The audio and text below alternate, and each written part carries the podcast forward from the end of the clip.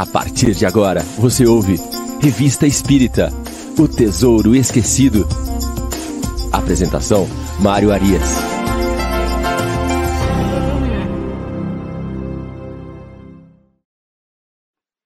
Olá, muito bom dia, amigo ouvinte da Rádio Idefran. Estamos de volta com o programa Revista Espírita O Tesouro Esquecido. Hoje, sábado, dia 29 de maio de 2021. Clima ameno lá fora, tem algumas nuvens no céu. Vamos aí torcer para que venha uma chuva e que, como nos diz Humberto Gessinger, nosso compositor do Engenheiros do Havaí, que a chuva caia como uma luva, um dilúvio, um delírio, que a chuva traga alívio imediato. Estamos precisando de alívio imediato nesse momento difícil que nós vamos passando. Mas vamos aí com fé, vamos com Deus, vamos em frente, abrindo essa manhã de programas ao vivo da Rádio Idefran. Agora, às 9 horas, nós temos o Revista Espírita, O Tesouro Esquecido. Logo às 10 horas, nós teremos o Livro dos Espíritos em Destaque. E às 11 horas, o Evangelho no Ar, com o nosso grande amigo Chico Cruz, companheiro lá de jornada, lá do Allan Kardec. Nós estamos hoje chegando no nosso programa de número 62. Isso, 62. E hoje nós temos aqui na técnica conosco o nosso querido garoto prodígio João Henrique e uma novidade. O João Henrique está hoje é, aguardando ansiosamente o resultado da final do Festim, que é o maior festival de publicidade do Brasil. Nós estamos com você, João. Nós estamos aqui torcendo para que você seja agraciado com esse título e mesmo que não seja, você já chegou muito longe. Você é o garoto que é o nosso orgulho aqui da Rádio Defran. Obrigado por estar conosco. Obrigado também quem já está chegando aqui, quem está conosco nessa manhã de sábado. Ó, o pessoal já está encostando aqui, a Dulce Alves, lá do Luz e Amor, Fátima Santos de Piracicaba, a Vera Souza, a Verinha, nossa querida companheira de trabalho também do Luz e Amor, está lá dando um bom dia, falando que sentiu a minha falta na quarta-feira. É, nós fazemos um estudo na quarta-feira da Revista Espírita, lá no grupo Luz e Amor. Essa semana eu tive um imprevisto, não pude participar, mas semana que vem estaremos juntos aí. Alete Biali, sempre conosco, bom dia, com muita alegria. Gisele, também lá do Luz e Amor, continuaremos firmes, vamos sim. Olha o Renato aí, ó, Renato Machado, já está sempre conosco aqui também, lá do Rio Grande do Sul. É, vamos ver quem mais está aqui, vamos passando. Ah, Fernanda Trevisani também está conosco. Hoje a casa está cheia aqui, ó, logo cedo. Vamos lá, Fernanda, a Miriam Farias, também lá de Balneário Rincão, sempre conosco. A Suzy Silva, de Curitiba, feliz em ouvi-lo. A gratidão ter vocês conosco aqui. Ricardo Fadu, nosso diretor técnico, está hoje na sua aula lá de, de, de, de doutorado, mas está conosco, está acompanhando o nosso programa aí. A Leandra Alves, Wanda Lúcia, a Tati Oliveira, também do Luz e Amor. Ah lá, o Renato está dizendo que choveu em Porto Alegre, choveu muito ontem e vai esfriar. É, tá na hora do friozinho, tá na hora dessa chuva. Vamos lá, vamos que vamos. É bom essas mudanças de tempo, porque vão aí também mudando um pouco né, a, a nossa, a nossa percepção sobre o nosso mundo, né, Renato? E aí a gente segue em frente. A Miriam, Miriam Farias está aí, a Verônica Bezerra e o Valdir Fonseca também está conosco aqui. Então, casa cheia logo no começo do nosso programa. Sem mais delongas, Vamos para a revista Espírita, que é isso que nós estamos aqui para fazer. Uh, estamos caminhando ainda para o mês de março, no mês de março de 59, na revista Espírita. Vamos fechar o mês de março hoje. Nós estamos avançando sobre a sessão Palestras Familiares de Além Túmulo. É uma sessão que eu gosto muito, é uma sessão muito instrutiva, onde Kardec traz aqui as comunicações recebidas na Sociedade Espírita de Paris e também nas outras sociedades espíritas que faziam parte daquele contexto uh, da codificação da doutrina espírita.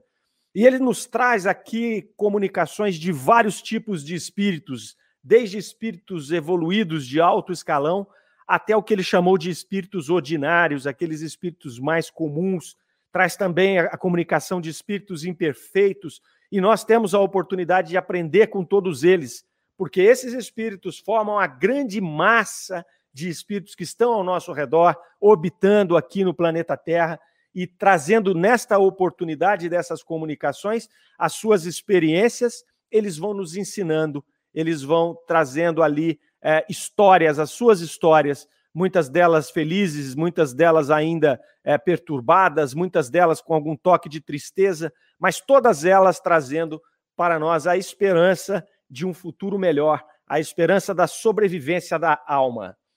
Nós tivemos aí, dentro dessa sessão no mês de março, duas comunicações que nós já tratamos aqui no programa passado, é, muito interessantes.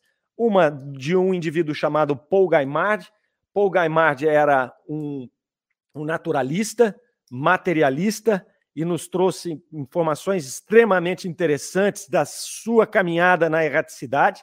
Depois nós tivemos a senhora Reinaldi, que era uma médium é, sonambúlica, é, trabalhou ali na, na, como receitista, né? Ela, ela dava remédios, ela fazia remédios, também trouxe informações riquíssimas para nós. E agora nós vamos começando com mais uma comunicação interessantíssima também, é, chamada Hitote, um chefe taitiano. Essa comunicação nós vamos perceber que ela não tem a profundidade das duas anteriores, mas nem por isso ela deixa de trazer informações extremamente importantes para a nossa reflexão acerca do plano espiritual. Ela não vai trazer um conteúdo filosófico muito grande, mas ela vai demonstrar como esse espírito estava é, no, na erraticidade. E começa Kardec nos informando que um oficial da Marinha fazia parte do grupo deles ali é, na Sociedade Espírita de Paris, e numa das reuniões ele resolveu evocar uh, um chefe taitiano chamado Ritote, que ele conhecia, que ele havia conhecido pessoalmente quando ele estivera servindo na Oceania. Então eles fazem a evocação desse chefe e uh, ele se apresenta, né, muito gentilmente, e eles perguntam para ele ali por que, que ele preferiu uh, abraçar a causa francesa na Oceania, esse chefe, né, uma vez que ele era taitiano. E ele vai dizer que ele gostava muito daquela nação, né, e que o interesse dele obrigava a que ele se juntasse aos franceses.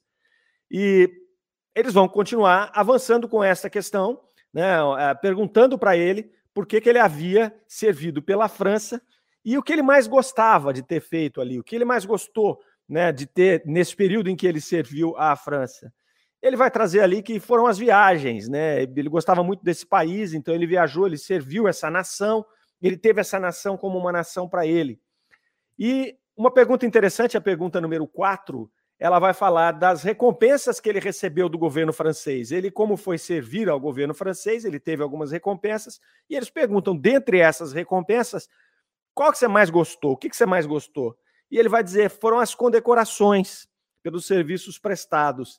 É, então é que bacana, né? Ele era de um outro país, ele vai servir a uma, a uma outra bandeira, a um outro grupo de pessoas, e ele se sente feliz de ter sido reconhecido por aqueles que ele abraçou, né? Como um país, uh, que, como se fosse o dele, né? E aí eles perguntam qual das, das, das, das condecorações você gostou mais?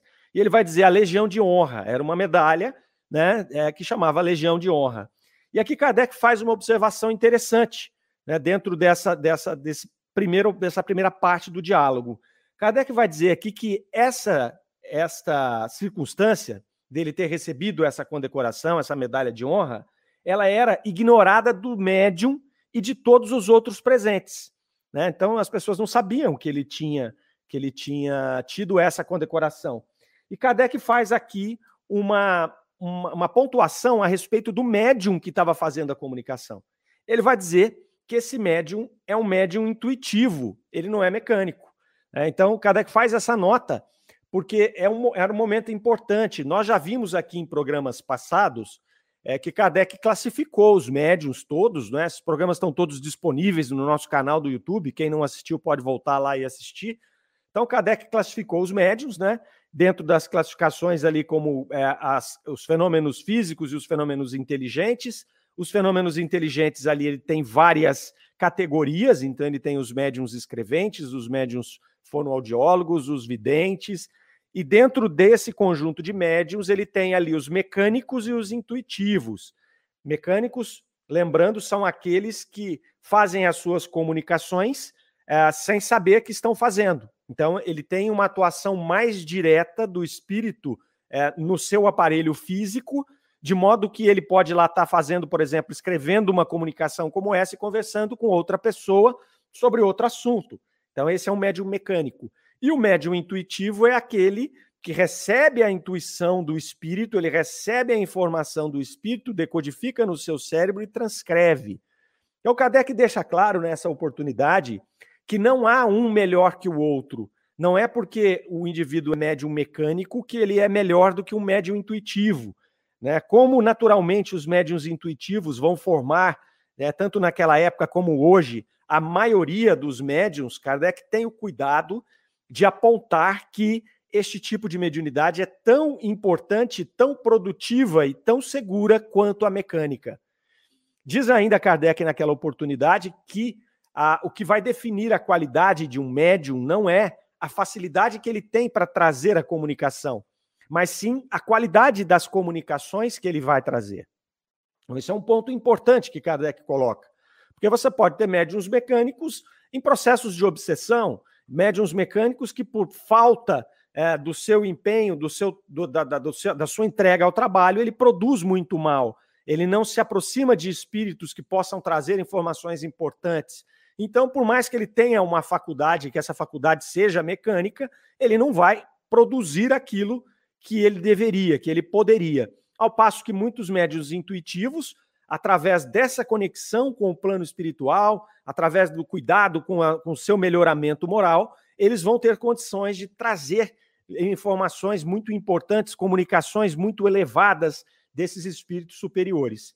Então, aqui ele faz essa pontuação, demonstrando que este médium, que era intuitivo, conseguiu captar deste espírito, né, que ele não conhecia, que ele não sabia uh, uh, que ele havia ganho, por exemplo, esta medalha aqui, essa Legião de Honra, ele consegue captar essa informação e trazer essa informação de uma maneira muito natural.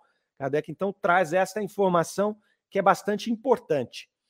Feita essa primeira introdução aqui na comunicação, eles vão uh, partir para o que sempre faziam aqui. Eles estavam, sobretudo no ano de 59, buscando é, desvendar o, o, o mundo invisível, o plano espiritual. Então, eles se preocupavam muito nesse momento específico aqui da codificação é, da doutrina espírita com a, o que os espíritos faziam no plano espiritual. Como era a vida dos espíritos na erraticidade. Então, veja que interessante. Nós estamos em 59. Né? Kardec lançou o livro dos espíritos em 57. Trouxe à tona toda a espiritualidade, todo aquele processo né, de comunicação dos espíritos é, é, com o mundo material. E aí a dúvida é como eles vivem, o que eles fazem, né? né? Como é a vida na erraticidade? Essa era a grande questão a ser respondida no ano de 59. Então, eles vão perguntar naturalmente para este espírito quais eram as suas ocupações na vida errante. E o espírito vai responder né, também como os outros dois haviam respondido: instruir-me. Então, aqui Kardec faz novamente uma observação. Ele vai dizer que esta resposta é quase geral por parte de todos os espíritos errantes. Os mais adiantados moralmente, vai dizer Kardec, acrescentam que se ocupam em fazer o bem e assistem aos que necessitam de seus conselhos. Então, nós vimos lá em Paul Gainard, nós vimos na senhora Reinaldi, na senhora Reinaldi é, estamos vendo agora também, na, na, nesse espírito que está se comunicando agora, que a atividade principal desses espíritos na erraticidade é instruir-se. Então é como se nós estivéssemos ali fazendo uma faculdade. Eu estou ali me instruindo, eu estou angariando né, eu, todo um arsenal teórico, moral, intelectual, conhecimento da vida, para que depois eu possa, através de uma escolha de uma encarnação, viver esta encarnação e colocar em prática aquilo que eu aprendi nessas instruções. Então vai ficando interessante porque vai ficando lógico e vai ficando encadeado a necessidade, o porquê da necessidade da reencarnação. E como é que isso se processa? Porque é muito natural, essa foi uma dúvida que foi levantada muito naquela época, né? Por que nós vamos reencarnar se o nosso plano é, real, a nossa casa real é a erraticidade? Por que nós temos que reencarnar nesse planeta de expiação e provas onde o sofrimento, na maioria das vezes, predomina na nossa vida. Né? Se você for parar para pensar, a partir do momento que você nasce, você já está sofrendo. né? Porque você já está envelhecendo, você já está adoecendo, você já tem todas as tribulações é, naturais de um planeta de expiação e provas. Então, por quê? Essas respostas vão nos mostrar que é para colocar em prática tudo aquilo que nós aprendemos na erraticidade. Porque lá é aquela, aquela questão de uma universidade. Eu posso aprender, eu posso aprender com os melhores professores, eu posso ter as melhores aulas, eu posso ter a melhor teoria, mas se eu não colocar em prática, eu não vou aprender.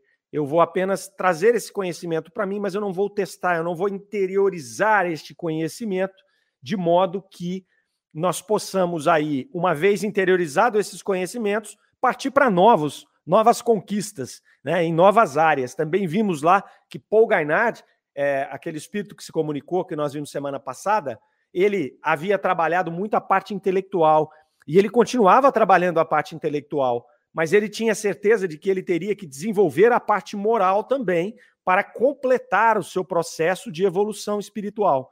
É muito bacana, muito, muito bonito essa composição, essa construção que Kardec vai fazendo através dessas respostas desses espíritos. Vamos dar uma passadinha aqui pelo nosso pessoal que está chegando. Ó. A Marisa Arruda também chegou conosco, a Verônica Bezerra, lá de Natal, no Rio Grande do Norte. Reinaldo está aqui conosco novamente.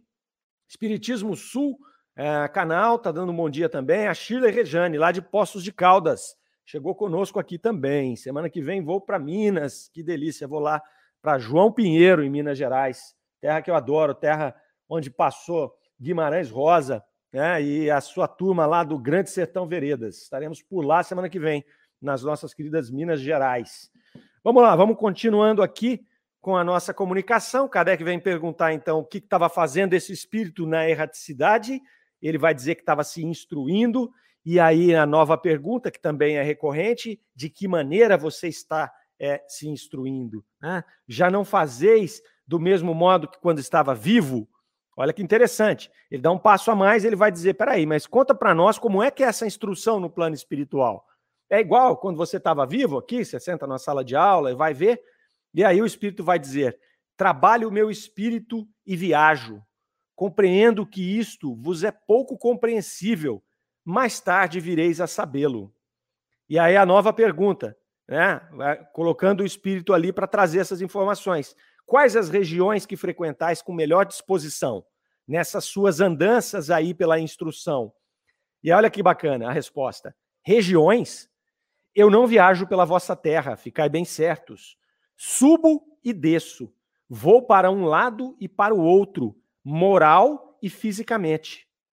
Vi e examinei com maior cuidado mundos ao vosso nascente e ao vosso poente, e que ainda se encontram em terríveis estados de barbárie e outros que estão imensamente acima de nós. Olha que resposta linda essa aqui que ele deu, né?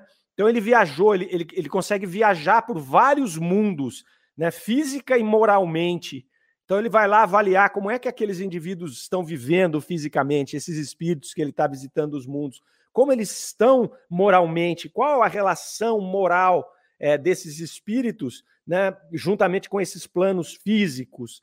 Então, quando a gente olha o planeta Terra aqui, um planeta de expiação e provas, que nós vamos ter lá Santo Agostinho falando para nós, lá no Evangelho segundo o Espiritismo, num capítulo fantástico, um dos capítulos mais lindos do Evangelho, que é a pluralidade das existências quando ele vai falar para nós ali dos mundos morada, dos mundos escola, dos mundos prisão, e também ali vai ser nos informado que o planeta Terra é um dos planetas menos evoluídos do nosso sistema, né? Nós estamos ainda começando a nossa caminhada. Então esse espírito vai nos mostrar que existem essa enormidade de mundos, essa diversidade de mundos que vão acolher a nós espíritos de acordo com o nosso processo evolutivo, com as nossas inclinações boas ou más, é ali que a gente vai se conectar com esse planeta, né? porque a natureza não dá salto, não adianta eu, sendo ainda um espírito em processo inicial de evolução, querer é, habitar um mundo evoluído. Eu não vou saber me comportar lá, eu não vou conseguir adquirir os conhecimentos, as experiências necessárias daquele mundo físico, porque o meu espírito ainda não está pronto para aqueles sentimentos, e ali eu vou destoar daqueles espíritos que ali estão já. Então é, é, um, é um caminhar, é um passo a passo. E Santo Agostinho vai nos dizer também, nesse mesmo capítulo do, do Evangelho segundo o Espiritismo, é, que, se nós pudéssemos observar os mundos desde a primeira conexão dos seus átomos, não é? Ah, durante o seu processo evolutivo, a gente vai ver que existe um degrau que vai sendo alcançado a cada geração, que vai sendo é um degrau que vai subindo a cada geração no processo de evolução, onde evoluem os, os seus os habitantes, aqueles que habitam este planeta, os animais, seus auxiliares, diz Agostinho, e o próprio planeta vai evoluindo. Então isso é maravilhoso e essas comunicações aqui elas vão nos mostrando que esses planetas é, eles são diversos e que cada um tem esses agrupamentos de espíritos que estão ali colhendo as suas as suas experiências. É muito rico, é muito interessante essas comunicações. E ainda falando ali das ocupações e das preocupações, eles vão citar agora a questão das pessoas que estiveram com ele no plano material. Também é um tema bem interessante que vem à tona nessa comunicação. É, ele vai perguntar lá na pergunta número 15, ó. Não vos preocupais mais com as pessoas que vos testemunharam afeição? Então, ele está perguntando o quê? Você se importa? Como é que você se importa? Como é que você vê aquelas pessoas que viveram com você no planeta Terra e que estão na erraticidade? Você se importa com elas? E ele vai dizer pouco. Me importo pouco. Por que, que essa pergunta é interessante? Porque eles vêm ali construindo esse conhecimento e todos os espíritos até o momento falaram que estão se instruindo, que estão viajando, que estão visitando outros lugares, falando com espíritos mais evoluídos, uh, angariando conhecimento. Mas poucos, ou nenhum, quase, falou que está lá, vivendo com aqueles que viveu no planeta Terra. Então eles falam: Poxa, peraí, será que essas pessoas não ficam juntos lá depois? Então ele vai dizer aqui: me interessa pouco. E aí eles continuam: recordai-vos dela, a próxima pergunta delas, dessas pessoas? Olha a resposta. Muito bem. Mas nós nos veremos novamente, e então espero pagar tudo. Perguntam-me se não me preocupo com isto. Não, mas nem por isso me esqueço delas. É interessantíssima essa resposta, porque o Espírito deixa claro aqui para nós que o processo evolutivo ele é um processo individual. Ele também deixa claro aqui que os apegos que nós temos materiais às pessoas que estão conosco nessa jornada, eles são coisas nossas, de seres humanos encarnados, não é? que vão ficar aqui muito preocupados com a questão dos laços familiares, com essas questões das pessoas que nós aqui nos relacionamos. Quando você vai para a erraticidade, é, esses laços, obviamente, eles continuam. Nós temos aí as questões da atração, da retração, das simpatias e tudo mais, mas acontece que a evolução é um caminho individual. E esse espírito não estava preocupado com quem viveu com ele nesse momento. É, ele lembrava-se de todos, ele tem a afeição, ele tem o carinho, ele tem a conexão, mas eles não precisam necessariamente seguir em blocos. Eles não precisam seguir como famílias no mundo espiritual. Isso pode parecer, de um, de um primeiro momento, meio assim, é, desalentador, porque a gente fala, poxa, eu gostaria muito de estar com meus pais, com os meus filhos, com os meus irmãos, com os meus amigos. Né? Não que você não possa, você também vai estar conectado com eles para sempre. Não é? Mas esse momento em que você está na erraticidade, a nossa clareza, a nossa visão é muito diferente. Né? A gente vai enxergar o mundo de uma maneira muito diferente. Nós vamos nos ver como espíritos e as nossas necessidades serão necessidades espirituais nós não teremos mais vínculos aqui familiares, como a gente conhece no planeta Terra. Então, isso é muito interessante aqui.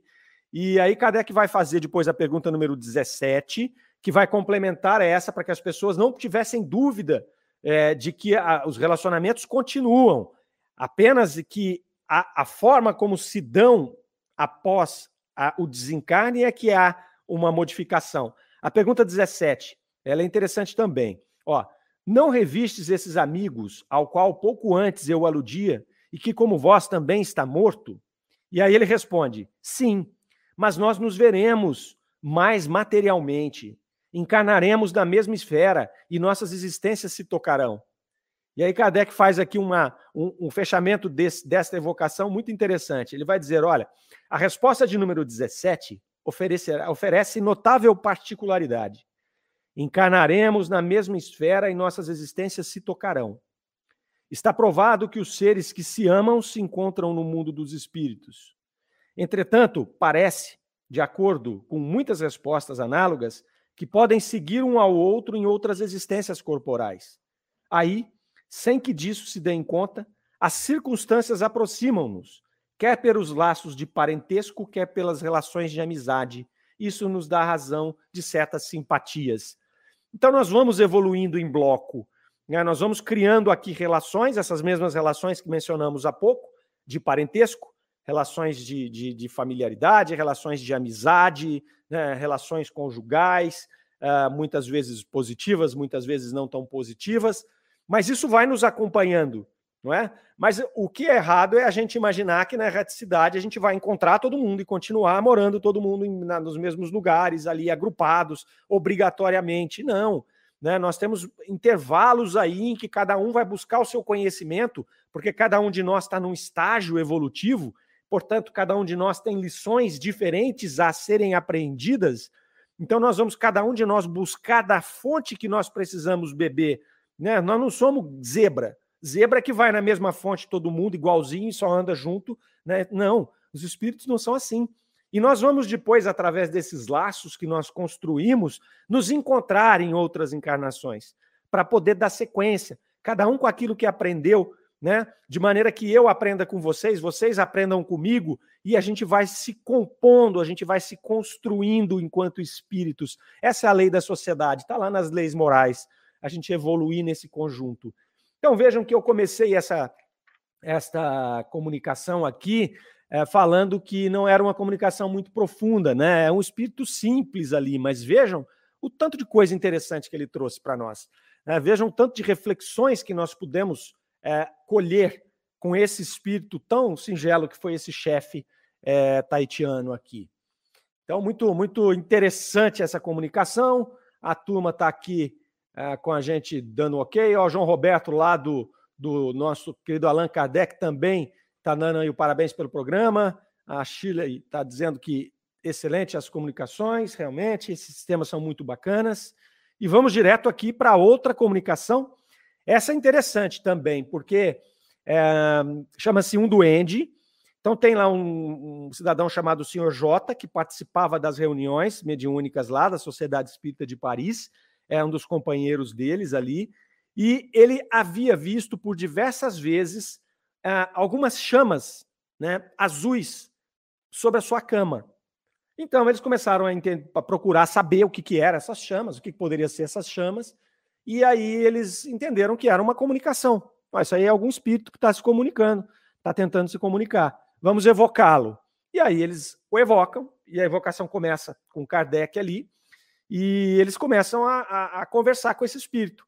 Mas nós vamos ver que é um espírito extremamente refratário, é um espírito que, que ele, não, ele não vai trazer quase nada. Né? Então, a, a, a comunicação é, é relativamente longa, porque eles vão tentando conversar com esse espírito, mas olha as respostas que ele, que ele, que ele já vai dando ali. Né?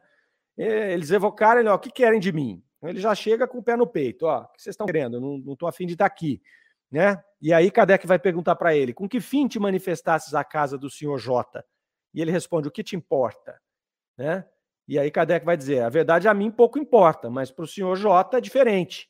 Aí ele vai falar: ah, que boa razão. Né? Então, é um espírito sarcástico ali. Então, Kardec faz essas primeiras perguntas, depois o senhor J assume a entrevista e segue ali. Né? Então ele vai dizer: olha, é, sabe o que é o espírito? É que eu não recebo qualquer um na minha casa de boa vontade. E aí ele vai, ele vai dizer: não, mas eu sou bom, você pode me receber. Né? E aí continua. É, Faz-me então o favor de dizer o que vem fazer na minha casa. E aí ele vai falar assim: peraí, você se julga pelo fato de você ser bom que eu te devo obedecer? Né? E ele segue assim com essa comunicação. Né? Ele vai seguindo essa comunicação de maneira muito hostil, sem dar nenhuma informação interessante, é, ele vai dizer lá: Olha, eu intimo-te que digas o que vem fazer na minha casa, já que você vem na minha casa. E ele fala: Eu tinha um único propósito, me divertir com você. Né? E aí ele vai dizer: Olha, isso aqui não está de acordo com o que os espíritos superiores me disseram. E ele fala assim: Eu fui mandado na sua casa e você sabia por que, que eu fui mandado. É, então o espírito segue com isso aqui, vão até lá para a pergunta número 30, eles tentando convencer esse espírito a falar alguma coisa, e ele arrediu, né, não traz nada, nenhuma informação é, mais relevante, ele fica o tempo inteiro ali discutindo com o, o com o dialogador que estava entrevistando ele, e depois, no final, ele vai embora. Ele diz: Olha, é, na, na, na, verdade, eu vou embora. Não estou nem aí se você está com uma, com uma impressão desfavorável minha e eu estou indo embora. E ele vai embora. E aí, Kardec faz uma observação aqui no final, né, que a gente vai ver o porquê que ele trouxe para essa sessão uma comunicação de um espírito dessa natureza, porque esse aqui não acrescentou nada, né? A não ser a, a, a observação que Kardec vai fazer aqui dele. Kardec vai dizer, ó, pelas conversas relatadas, podemos ver a diversidade extrema existente na linguagem dos espíritos. Então ele começa a comparar os três primeiros que ele tinha colocado com esse espírito desse duende aqui, né? Ah, conforme o seu grau de elevação. A dos espíritos dessa natureza é caracterizada quase sempre pela grosseria e pela impaciência. Quando chamados a reuniões sérias, percebe-se que não vêm de boa vontade e que têm pressa de partir, porque não se sentem à vontade no meio de seus superiores e de pessoas que os apertam com perguntas. Já não acontece o mesmo nas reuniões frívolas, onde as pessoas se divertem com suas facécias. Ali estão em seu ambiente e se regalam. Então, Kardec aqui vai trazer um exemplo da identificação da natureza dos espíritos comunicantes, que é importante, né? Porque Kardec, ele tinha o cuidado de não perder tempo. Então ele não ia ficar perdendo tempo com esses espíritos é, levianos e nem dando espaço para eles ficarem com aquelas diabrites, com aquelas brincadeiras. Por isso que ele faz o alerta aqui. Nas reuniões frívolas, esses espíritos são falantes, são esses espíritos aqui que dão as instruções erradas, são esses espíritos aqui que fazem os médiums e os assistentes de joguetes, não é? Porque eles encontram ali a credulidade, né? E aí eles respondem qualquer coisa. Muitos deles são pseudo-sábios, né? muitos têm até um conhecimento, mas que quando encontram reuniões sérias, onde a assistência espiritual é formada por bons espíritos, por espíritos sérios, eles se incomodam demais, porque é, eles não encontram espaço para fazer brincadeiras, eles não encontram ali espaço para poder mistificar, para poder enganar, para poder induzir, para poder se divertir com aqueles que estão ali num trabalho sério. Né? É, então, isso Kardec levanta é, de maneira muito incisiva ao longo de sua obra, para que as reuniões espíritas, que as reuniões mediúnicas, sobretudo, elas sejam envoltas desta seriedade, né, deste cuidado, desse, desta investigação pura né, é, do conhecimento, da busca pelo conhecimento, né, do auxílio ao próximo nas reuniões aí no caso de desobsessão, que nós vamos ver várias ao longo da, da revista Espírita. Nós temos casos maravilhosos aqui que eles vão contar como foi, como foram as reuniões de desobsessão que eles fizeram, os casos que eles conseguiram curar. Né? Então nós vamos ter a oportunidade aqui ao longo dos próximos programas de ver de participar dessas reuniões. É muito legal porque a gente mergulha né, nesse universo que Kardec estava vivendo ali e ele vai trazer ele nessa crueza. Né? Ele traz as comunicações boas, as ricas, as informativas e traz também as frívolas, essas aqui para que a gente possa compreender e para que isso possa servir de exemplo até hoje, né? 160 anos depois, para nós em nossas reuniões mediúnicas, para que nós possamos compreender a natureza desses espíritos, saber como tratar esses espíritos, tá certo? Porque Kardec não amaciava com espírito nenhum, Kardec não tinha nenhum tipo de linguagem diferente, formal, com qualquer espírito que fosse. Não, eles eram pessoas muito sérias que estavam ali com objetivos muito sérios e esperavam ser tratados com esta seriedade. Então, Kardec não tinha é, nenhuma distinção com o indivíduo por ele estar encarnado ou desencarnado. Isso nós perdemos um pouco, pessoal, ao longo do nosso processo mediúnico. Né, sobretudo aqui no Brasil, com o nosso sincretismo religioso que foi feito com a doutrina espírita e a doutrina católica, Muitas vezes nós endeusamos os espíritos por eles serem espíritos. Então você pode ver que às vezes numa reunião mediúnica a gente muda até o tom de voz quando vai falar com o espírito, né? Como se fosse uma coisa assim, como se ele tivesse acima. Não, né? O espírito tem que ser tratado como se nós estivéssemos numa interlocução aqui, nós conversando entre nós mesmos, né? Com todo o respeito do mundo, né? Mas é, sem nenhum tipo de pompa, sem nenhum tipo de de áureas de superioridade por parte desses espíritos. Inclusive, os superiores não se preocupam com isso.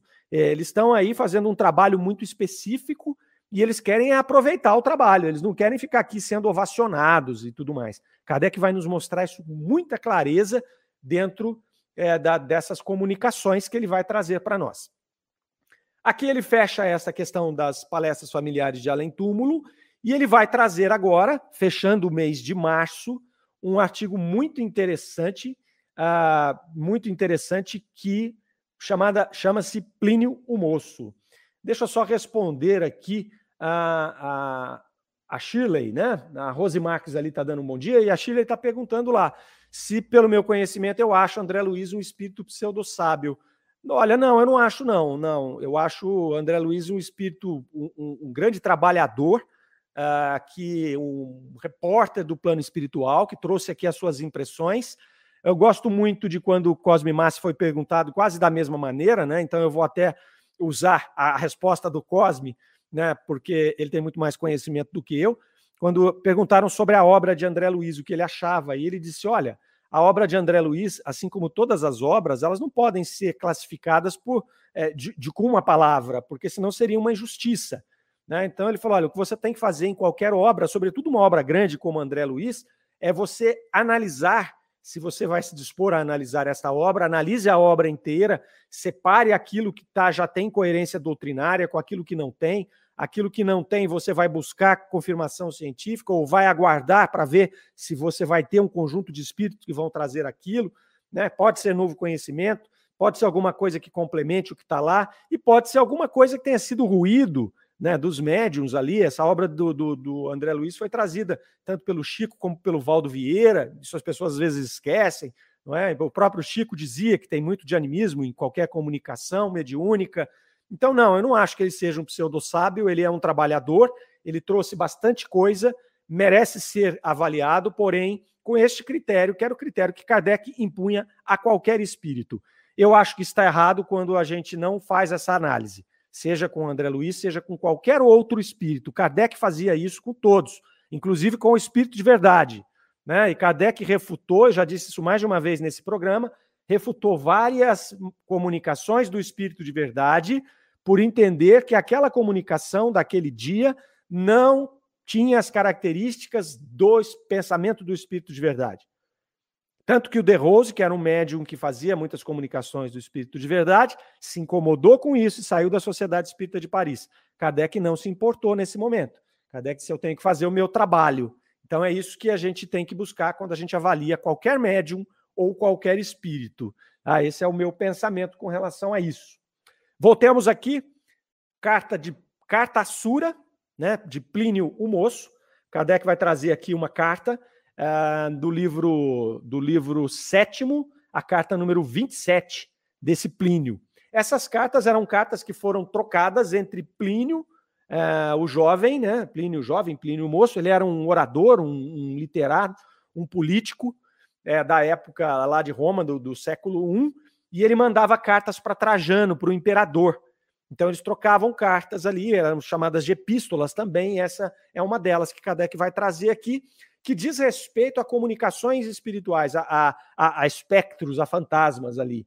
Né? Então ele começa falando ali que ele gostaria de saber, né? o Plínio falando para o pro, pro Trajano, né? que ele gostaria de saber se os fantasmas têm algo de real, se eles são realmente uma verdadeira expressão, se são gênios, se são espíritos, ou se são é fruto da imaginação perturbada e do medo das pessoas. E aí ele vai colocar alguns casos ali, ele vai falar: olha, eu acho que são reais, e vou dar alguns exemplos aqui. O primeiro é o que aconteceu a Curtius Rufus. Então, ele vai contar um caso que se passou com esse Curtius Rufus. Uh, esse cidadão aqui, ele foi para a África governar uma parte do Império Romano lá na África. E um dia ele se encontrou com um espírito, um espectro. Esse espírito ele se uh, apresentou como África, inclusive, se que era África, e ele fez uma, uma, uma, uma predição da vida desse é, Curtius Rufus, dizendo que ele iria governar ali, quando ele voltasse para Cartago, é, ele morreria, tal e coisa. E assim aconteceu. Ele relata aqui que é, toda essa, essa premonição desse espírito, ela ocorreu. Então é um fato interessantíssimo que ele demonstra ali. Ele vai contar depois uma segunda história, ele conta três histórias aqui nessa carta, É, ele vai contar a segunda história, que era de uma casa de Atenas, uma casa muito grande, muito confortável, mas é que ela estava deserta, desacreditada, porque ela era uma casa mal assombrada. É, as pessoas que moravam nessa casa, elas durante a noite, elas percebiam um espírito de um velho que chegava arrastando correntes e murmurando né, coisas ali. Então essas pessoas ficavam aterrorizadas nesta casa e muitas delas adoeceram, algumas até morreram por conta desse adoecimento, do pânico causado por essas aparições noturnas nesta casa. E aí ele vai falar que o filósofo uh, Atenodoro, ele veio a Atenas e ele ficou sabendo que essa casa estava à venda e ele foi lá e foi buscar é, saber que preço que era a casa. A casa era muito barata e ele até estranhou, falou: Poxa, um preço muito módico. É, porque será que é tão barato? E os caras contaram para ele: olha, isso aqui, essa casa é mal assombrada, tem um espírito aí, pá, coisa. Ele falou: ah, filósofo, né? Agora que eu quero comprar a casa mesmo. Ele comprou a casa e aí ele ficou. Ele chegou no primeiro dia, ele pediu para os funcionários lá, para os serviçais: olha, vão para os seus quartos, me deixem aqui sozinho.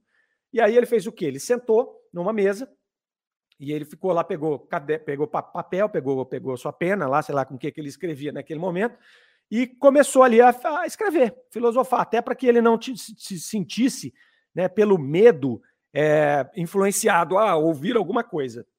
Então ele estava ali naquele processo, de repente ele começa a ouvir o barulho das correntes chegando, né? E aí o barulho das correntes, o murmúrio daquele, daquele ser. Então ele olhou e ele viu o espectro ali, e esse espectro chamando ele, chamando o filósofo. Ele pegou e falou: Bom, isso aqui é fruto da minha imaginação, eu estou influenciado pelo que as pessoas me falaram. E aí ele continua escrevendo e o espírito continua fazendo barulho. Ele olhou de novo e o espírito chamando ele para que ele fosse o acompanhar. Ele falou: Bom, ok, então, né? É, já estava preparado. Ele levantou e ele foi seguindo o espírito ali, que foi ca é, é, caminhando penosamente, carregando as correntes. Olha que interessante. Né? Esse foi o relato aqui na carta do Plínio. E aí, o que, que acontece? Ele vai caminhando ali, ele chega num determinado momento ali no pátio da casa, ele desaparece. O espírito desapareceu. Aí o filósofo pegou e colheu algumas folhas e colocou no local onde o espírito tinha desaparecido. No outro dia, ele vai buscar, buscou lá os magistrados da época, as pessoas responsáveis, falou: olha, eu preciso cavar aqui, porque acho que tem alguma coisa aqui embaixo. Eles cavaram e encontraram os esqueletos de uma pessoa acorrentada ali.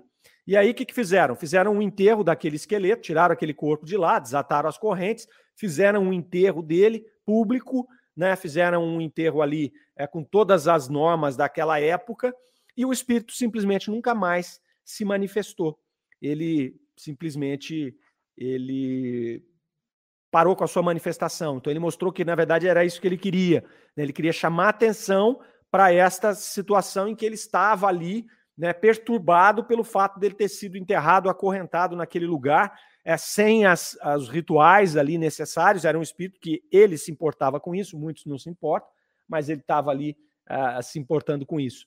É, antes de voltarmos nesse tema, tem o terceiro caso que ele vai contar, que é, aconteceu ali com, com. Ele fala de um liberto, de um escravo liberto dele, Plínio, chamado Marcos, que teve um dia que esse, esse, esse menino, juntamente com outro colega de quarto, teve o seu cabelo cortado durante a noite.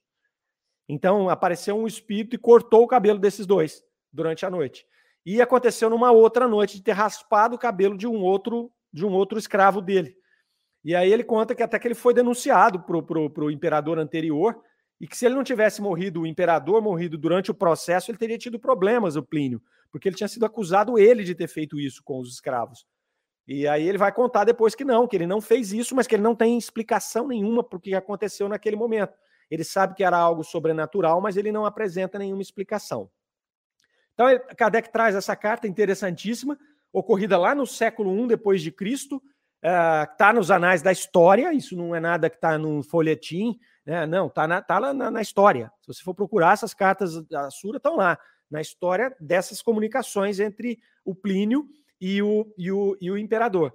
Então Kardec faz o quê? Evoca o Plínio e começa a conversar com ele ali, perguntando se ele, primeiramente, se ele se reconhecia o que tinha acontecido lá em 1740, 1743 anos, que ele havia morrido, e o espírito vai dizer que sim, que se lembrava, porque apesar de ter passado tanto tempo e, e ele ter tido tantas experiências posteriores uh, isso fazia parte das lembranças do espírito. Então, é muito interessante porque ele vai trazer que nós recordamos dessas coisas aí, independentemente do passar do tempo ali. Uh, e vai dizer por que que você poderia dizer o que que por que, que aconteceram essas coisas naquela época, né? Uh, o que, que você fez daquela época para cá, né? Daquelas da, desde que você escreveu aquelas epístolas ali. E aí ele vai dizer novamente, né? Eu procurei fazer o bem, eu procurei instruir-me e ajudar. Olha a resposta de novo, tá certo? Então, Kardec vem trazendo essas várias comunicações e sempre fazendo a mesma pergunta para os espíritos. E aqui, de novo, a mesma resposta. O que, que você fez nesses 1.700 anos? Ele falou: Eu procurei instruir-me e procurei ajudar os demais. Então, vejam que vai ficando claro aqui para nós que a instrução né, ela é o ponto-chave da nossa evolução. Né? Espíritas, amai-vos e instruí-vos. Instruí-vos. E o amai-vos está aqui também. Né? Então eu procurei instruir e fazer o bem. Então é amar e se instruir. É assim que a gente evolui. É assim que os espíritos vão mostrando para nós ao longo da revista espírita que é o modus operandi da nossa evolução espiritual. É desta forma. Ele vai perguntar depois aqui sobre os fatos que estavam na carta. Esses fatos são verdadeiros? Você reconhece? Ele falou, sim, eu reconheço que são verdadeiros. Na época eu até é, havia tido relatos de outros, mas aí depois eu descobri que eram verdadeiros. E por que, que eles foram trazidos? Por que, que isso aconteceu naquela época? E o espírito de Plínio vai dizer que isso sempre aconteceu. Não foi só naquela época, isso aconteceu na humanidade inteira. É porque muitas vezes algumas sociedades achavam que isso era sobrenatural, outras não davam importância, uh, outras não, não passavam o relato para frente, mas que essas comunicações sempre existiram ali e que elas tinham como objetivo uh, convencer os homens, chamar atenção para essas coisas, para essas questões do mundo espiritual. Né? E aí ele vai perguntar, Kardec vai perguntar para Plínio a respeito das suas convicções cristãs, que Plínio foi um dos primeiros a começar a, a, a levantar a questão da doutrina do Cristo. E aí ele vai perguntar para esse espírito se isso vem a ser por uma questão humanitária ou porque ele acreditava na doutrina do Cristo. E ele disse que tem os dois motivos, mas acreditar na doutrina do Cristo é o que mais fez ele ser um dos pioneiros para poder levantar esta questão aqui. E aí eles começam a, a, estabelecer um diálogo um pouco mais profundo, mais filosófico, a respeito das duas sociedades, a sociedade romana daquela época e a sociedade francesa do século XIX, falando sobre o desinteresse das ações das pessoas. Então, aqui Kardec entra num diálogo filosófico com o Plínio, né, que por uma questão aqui de tempo a gente não vai avançar muito, mas vale a pena depois os amigos recorrerem a essa, essa brilhante é, comunicação aqui.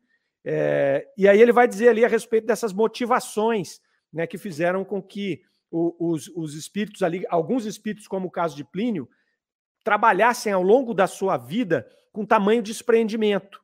Então ele vai mostrar ali que, é, na verdade, é esta é a essência do ser humano, é você trabalhar deixando de lado o egoísmo, trabalhar fazendo bem para o próximo, trabalhar com desinteresse, que você já vai executar aqui no planeta Terra aquilo que você está se instruindo no plano espiritual.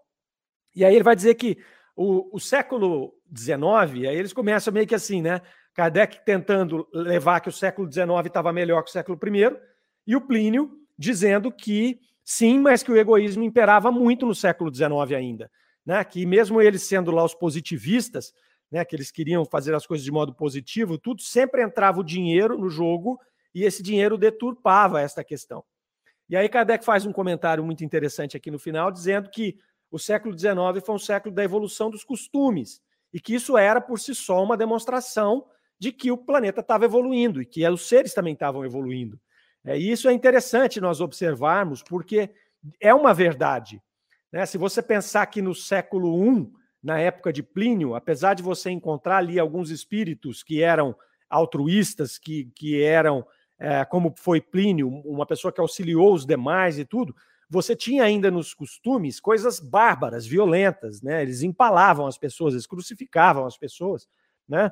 Eles escravizavam as pessoas. Isso no século XIX não existia mais. Século XIX já era uma, uma outra mudança de costumes. Né? Lembrando que no século XIX ainda tinha duelo, depois isso foi mudando. Né? Então, quer dizer, a, a própria evolução humana, a evolução espiritual, vai trazendo esta modificação, como nós mencionamos né, lá sobre a comunicação de, de Santo Agostinho, falando da evolução dos planetas, né? que vão evoluindo os povos e os planetas vão evoluindo junto com os povos. Então, essa revolução dos costumes, citada aqui por Kardec, comentada com Plínio, ela é muito interessante, ela nos traz essa reflexão, não é? De que nós vamos a cada momento trazendo mais civilização, né? mais essa questão humanitária, e aí vai tendo condição de evoluir o pessoal de maneira mais rápida e de maneira mais coletiva. É isso que vai fazer com que o planeta Terra se transforme em um planeta de regeneração muito em breve. Né? Então, essa evolução passa por esse abrandamento dos costumes que vão fazer com que o nosso planeta se torne cada vez uma casa mais agradável, uma casa mais, é, mais propícia para a nossa evolução, né? menos violenta, mais fraterna, mais igualitária. Então, isso é muito maravilhoso. A doutrina espírita nos coloca nessa é, condição de pensar dessa maneira, né? de pensar que nós temos Deus é, cuidando da gente, que nós temos um Espírito, é, Jesus, que está aqui acompanhando o nosso processo evolutivo, né? trazendo a, a, a, a, tua moral, trazendo a sua regra de conduta, que é um caminho seguro para a gente poder seguir a nossa evolução. Vamos aqui passar pelo nosso pessoal aqui de novo. A Rejane está dizendo ali que gostou da resposta, e pensa da mesma forma, ok. Né? Locações Calliope está aqui conosco também. Bom dia, bom dia. A Elo Ribeiro, haja preparo e coragem para vivenciar essa experiência. É isso aí. Ah, vamos, mas nós vamos viver todos, né? Todos, porque daqui a pouquinho todo mundo virou pó. Daqui, sei lá, 30 anos, 40 anos no máximo, nós já estaremos todos lá. Né? Conhecimento é libertador, de a Gisele, né? e a Rejane aqui está dizendo que instruímos e instruir através do conhecimento e do amor. É isso aí, meus caros amigos. Assim nós vamos chegando no final do mês de março de 59. Vamos aí entrar ah, na semana que vem, no mês de abril, seguindo em frente aqui com as nossas reflexões, com o nosso trabalho. Nós agradecemos muito a presença de todos vocês aqui conosco e desejamos que vocês tenham uma excelente semana até o próximo sábado. Rádio Defran é o amor no ar. Fiquem com Deus.